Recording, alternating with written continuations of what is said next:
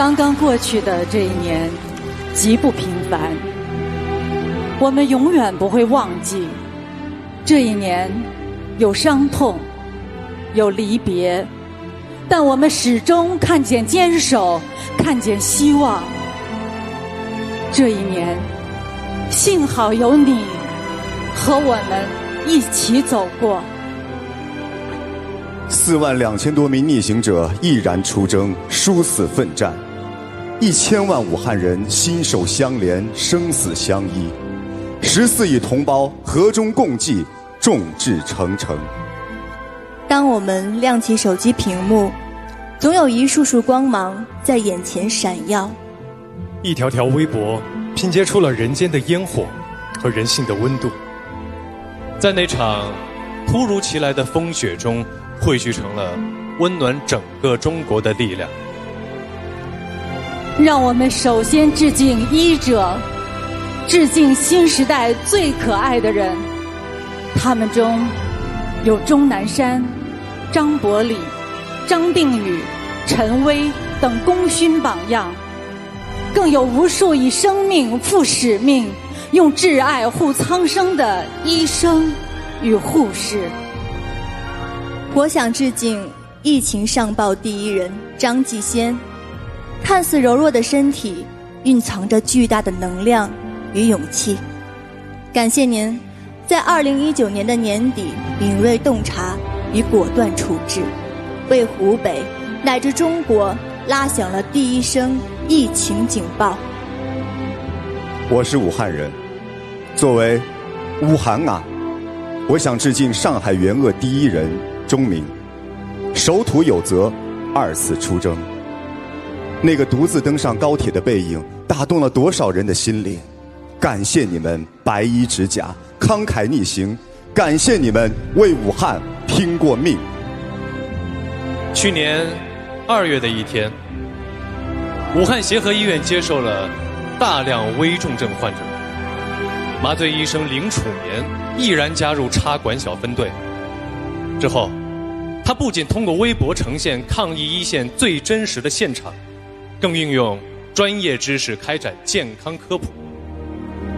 四点八亿次被阅读的，正是我们携手走过的一年。三月五日，一张照片被人们转发了无数次。在武汉大学人民医院，二十七岁的上海中山医院援鄂医生刘凯。陪伴着病床上的八十七岁老人，沐浴在夕阳下，一轮暖阳，两个身影，目光是同一个方向，人间值得，有你真好。这一年，我们的微博被各种色彩刷屏，天使白、橄榄绿、守护蓝、志愿红，平凡的人们。给了我们最多的感动。我想起了那位误打误撞滞留在武汉，当上武汉第一医院保洁志愿者的大连小伙儿蒋文强。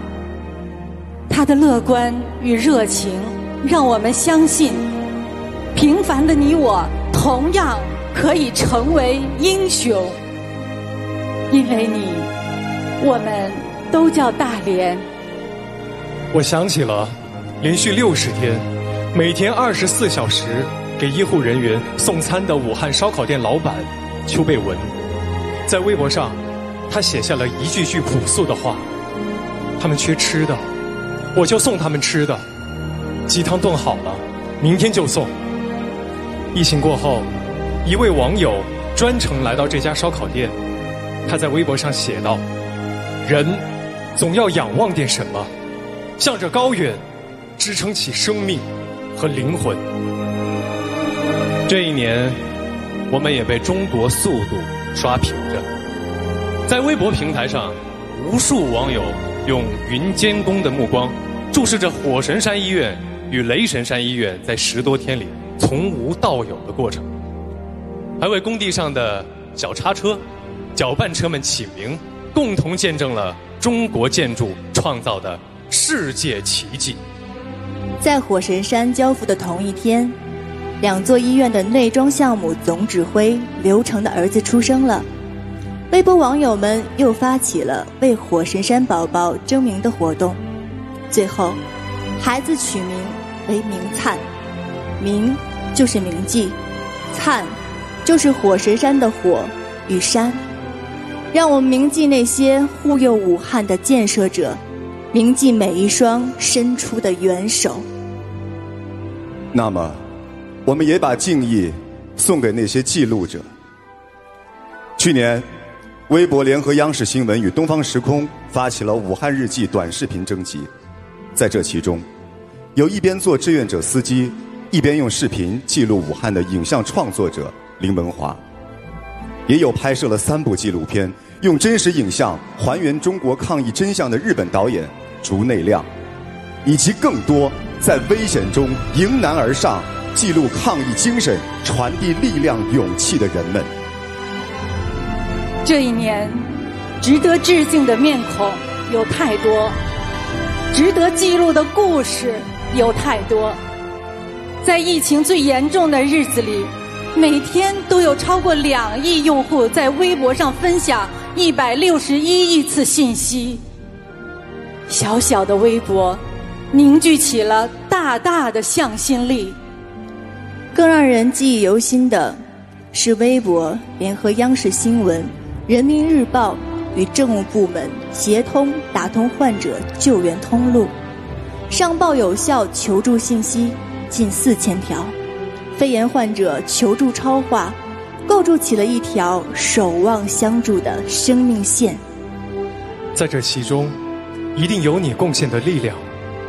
无论我们身处何地，这方寸之间的广阔天地，都有着我们最深切的共鸣。走过这一年，我们都成长了，学会了坚强，懂得了感恩。而此刻，我们怀着最朴素的心愿，迎来了又一个春天。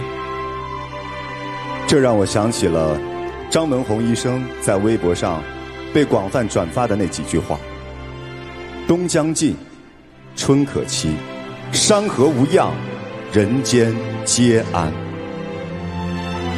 微博里的故事常常是平凡的，但微博的力量始终都不微薄。让我们致敬那些普通而响亮的名字，让我们记住那些平凡而深情的故事。